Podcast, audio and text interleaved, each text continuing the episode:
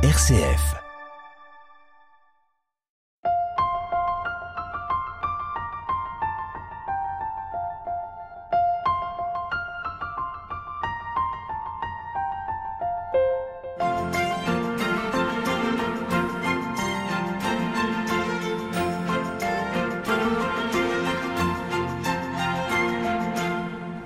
Eh bien, dans cette émission consacrée au sanctuaire de Lisieux, nous avons le plaisir de vous faire découvrir des lieux emblématiques et nous sommes ici toujours à la crypte en dessous de la grande basilique Sainte-Thérèse de Lisieux en compagnie de Céline, notre guide. Céline, bonjour. Bonjour. Alors, vous aviez dit, on, on parle plutôt de différentes figures de sainteté dans cette crypte. Hein. Autant ici, euh, à l'étage, enfin, dans la grande basilique, on avait des chapelles en lien avec différents pays. Et là, on a évoqué Saint-Jean de la Croix, euh, Théophane Vénard, un bienheureux. Euh, euh, et alors là, on est du côté, côté sud, près de la future chapelle euh, consacrée au Saint-Louis et Zélie. Voilà, c'est ça. Donc on est donc bah, à devant la future entrée hein, de la chapelle et on, pa- et on passe donc devant deux autres grands saints qui ont inspiré Thérèse. C'est Saint François de Sales et Thérèse d'Avila. Euh, François de Sales, donc il faut savoir que dans la famille Martin, euh, la, la sœur de, de Zélie, hein, euh, la maman, euh, était euh, visitandine euh, au, à- au Mans. Voilà, donc Donc la visitation, c'est lié à Saint-François de Sales. voilà, puisque c'est lui qui a fondé cette euh, cette congrégation religieuse et les deux filles aînées, donc Pauline et Marie, euh, étaient in- internes, on va dire. Elles ont reçu une une éducation euh, religieuse au pensionnat de de la visitation du Mans. Du Mans. Voilà, et donc euh,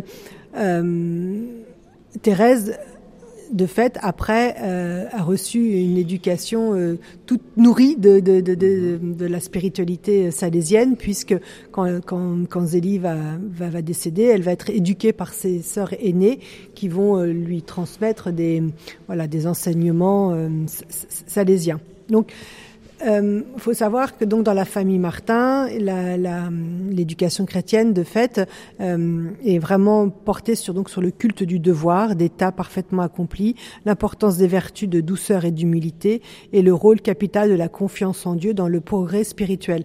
La confiance en Dieu, c'est vrai, c'est dans, dans son message à Thérèse. Il y a l'amour, on a vu tout euh, dans l'autre chapelle, hein, c'est euh, C'est pas une foi janséniste euh, pleine de rigueur. Voilà, c'est ça. Elle s'inspire vraiment des grands saints qui ont, euh, qui l'ont mis sur la, confiance, qui l'ont mis sur sur l'amour et, voilà, qui, qui vont lui permettre, voilà, comme elle dit, de, de grandir spirituellement et de vraiment de continuer euh, à, prier, à, à s'abandonner dans dans la providence divine.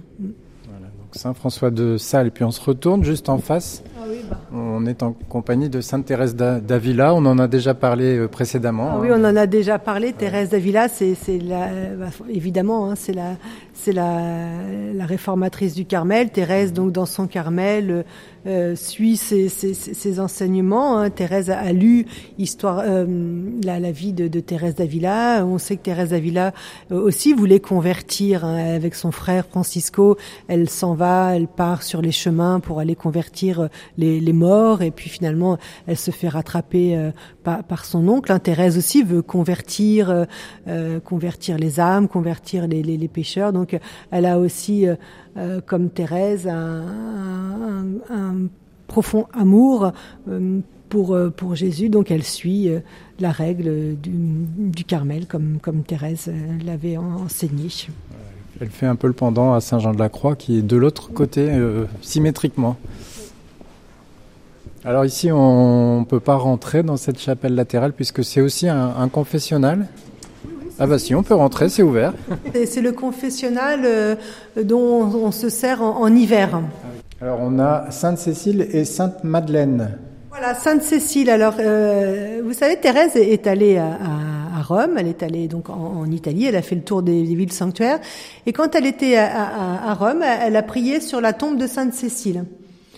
Vous savez, c'est celle qu'on a retrouvée euh, quelques siècles après, euh, encore euh, in- intacte, euh, dé- décapitée avec la tête. euh, on a reproduit une statue de Sainte-Cécile. Donc Thérèse est allée euh, prier sur le, le tombeau de, de Sainte-Cécile.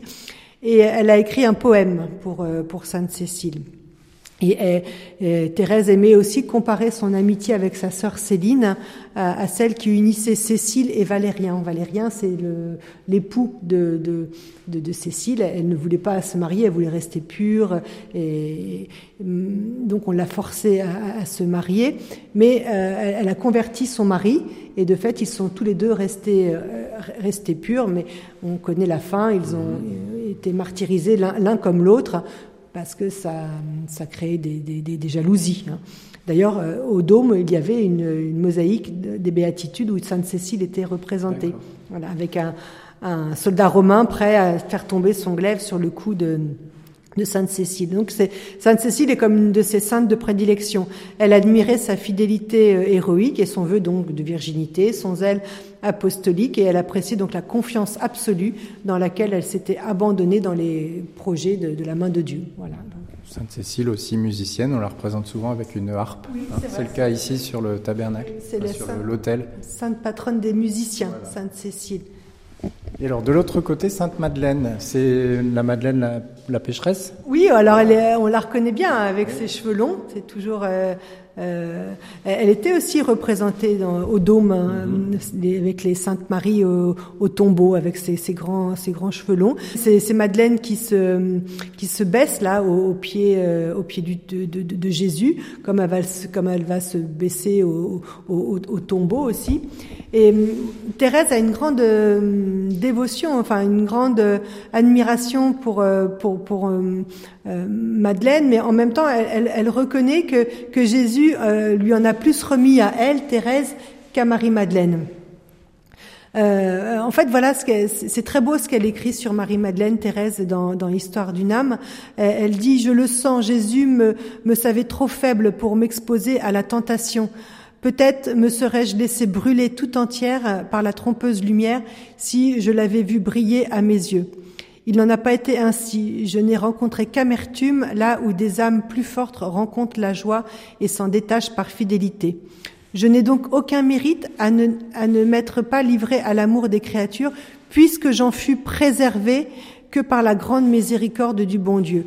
Je reconnais que sans lui, j'aurais pu tomber aussi bas que Sainte Madeleine, et la profonde parole de notre Seigneur a Simon retenti avec une grande douceur dans mon, dans mon âme, je le sais, celui à qui on remet moins aime moins.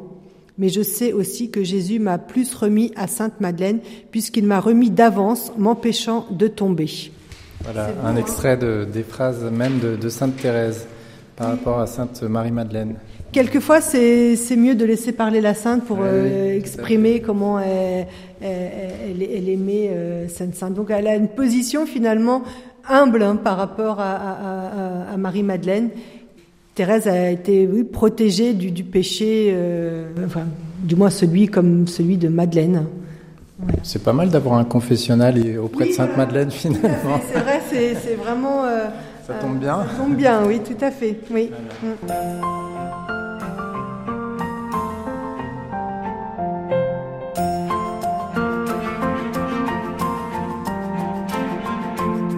RCF Hubert Moritz.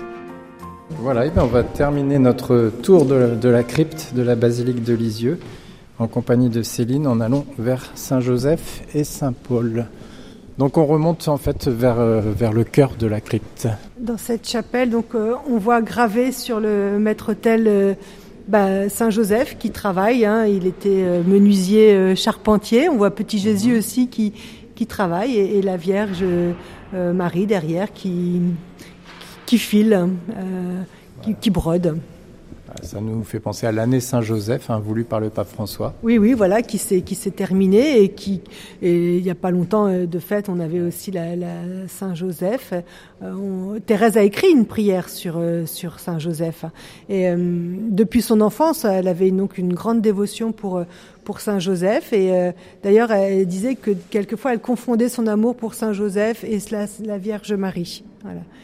Et donc, pendant tout, son pèlerinage en Italie, Thérèse, on sait qu'elle va réciter une prière euh, à, à Saint Joseph. Et elle disait Ô Saint Joseph, Père et protecteur des vierges, euh, tous les jours elle le récitait, puisque vous savez, quand elle est en, Italie, elle découvre le monde aussi. Elle a sa, son appel à la vocation religieuse et euh, elle va en apprendre beaucoup plus que toute une vie. Et, euh, et elle va voir les tentations, elle va voir, vous savez, quand elle est arrivée sur le quai de la gare avec sa sœur Céline, elle laissait pas indifférente les, les, les, les, hommes. Donc tout ça, elle, elle le voit, elle, elle, le perçoit, mais elle s'en protège, voilà, en priant très fortement euh, Saint, Saint Joseph. Donc tout ça, euh, pour vraiment que sa, sa pureté euh, euh, ne soit pas euh, abîmée, euh, pour que son regard soit euh, cohérent avec ses pensées, avec ses, ses désirs hein, les, les, plus profonds. Et donc, elle demande tous les jours, voilà, quand elle est au Carmel, par la suite, la grâce de pouvoir communier. Vous savez, l'Eucharistie mmh. quotidienne. On en parlait, mais et, et, et, un jour, en fait, le, en, enfin, le pape donc Léon Léon XIII publie un décret en 80 et là, elle y voit vraiment un signe euh, que sa prière a, a, été exaucée. Et donc, elle compose un poème à, à Saint-Joseph en 1894. On se tourne en terminant cette visite par euh, l'apôtre Saint Paul. Ah oui, alors l'apôtre Saint Paul, c'est un, un grand saint qui a fortement euh, inspiré Thérèse, hein, son manuscrit B, et c'est vraiment inspiré de, de Saint Paul. Hein, C'était un évangélisateur, un missionnaire euh, aussi. Ah oui, oui, voilà, il a, Saint Paul était présent au, au martyr euh, d'Étienne. Hein, il a vu la lapidation d'Étienne avec euh, donc les, les cailloux, et, et, et, après, il est tombé euh, de son cheval. On, on, le représente souvent comme ça sur le chemin de Damas, et après, voilà, c'était lui le, le persécuté.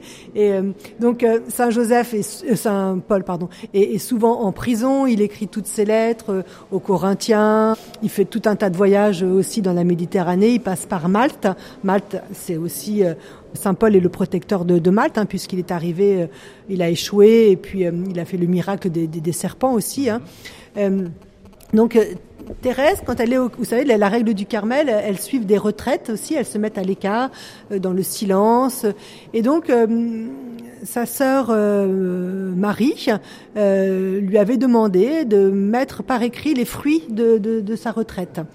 Et c'est ce qui va donner le manuscrit B. C'est euh, lit pendant cette retraite les épîtres de saint Paul aux Corinthiens. Voilà.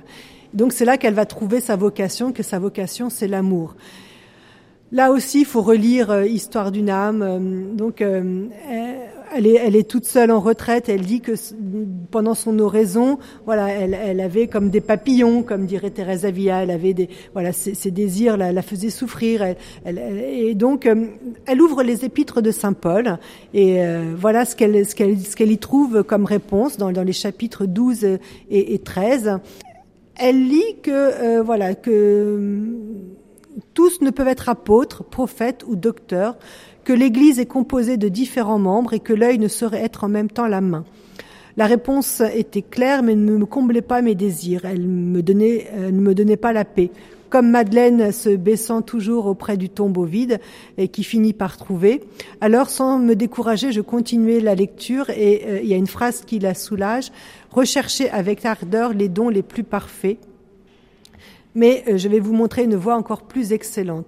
Et l'apôtre explique comment euh, les dons les plus parfaits ne sont rien sans l'amour, que la charité est la voie par excellence qui conduit sûrement à Dieu. Et enfin, elle avait trouvé le repos. En fait, elle, elle considérait donc le corps mystique de l'Église, hein, comme, saint Paul qui, qui, qui décrit l'Église comme différents membres. Elle s'était reconnue dans aucun membre euh, décrit par saint Paul, ou plutôt elle voulait se reconnaître dans tous. Et c'est la charité qui lui donna la clé de sa vocation. Je compris que si l'Église avait un corps composé de différents membres, le plus nécessaire et le plus noble de tous ne lui manquait pas. Je compris que l'Église avait un cœur et que ce cœur était brûlant d'amour. Je compris que l'amour seul faisait agir les membres de l'Église que si l'amour venait à s'éteindre, les apôtres n'annonceraient plus l'Évangile, les martyrs refuseraient de verser leur sang. Je compris que l'amour renfermait toutes les vocations, que l'amour était tout, qu'il embrassait tous les temps et tous les lieux, en un mot qu'il est éternel.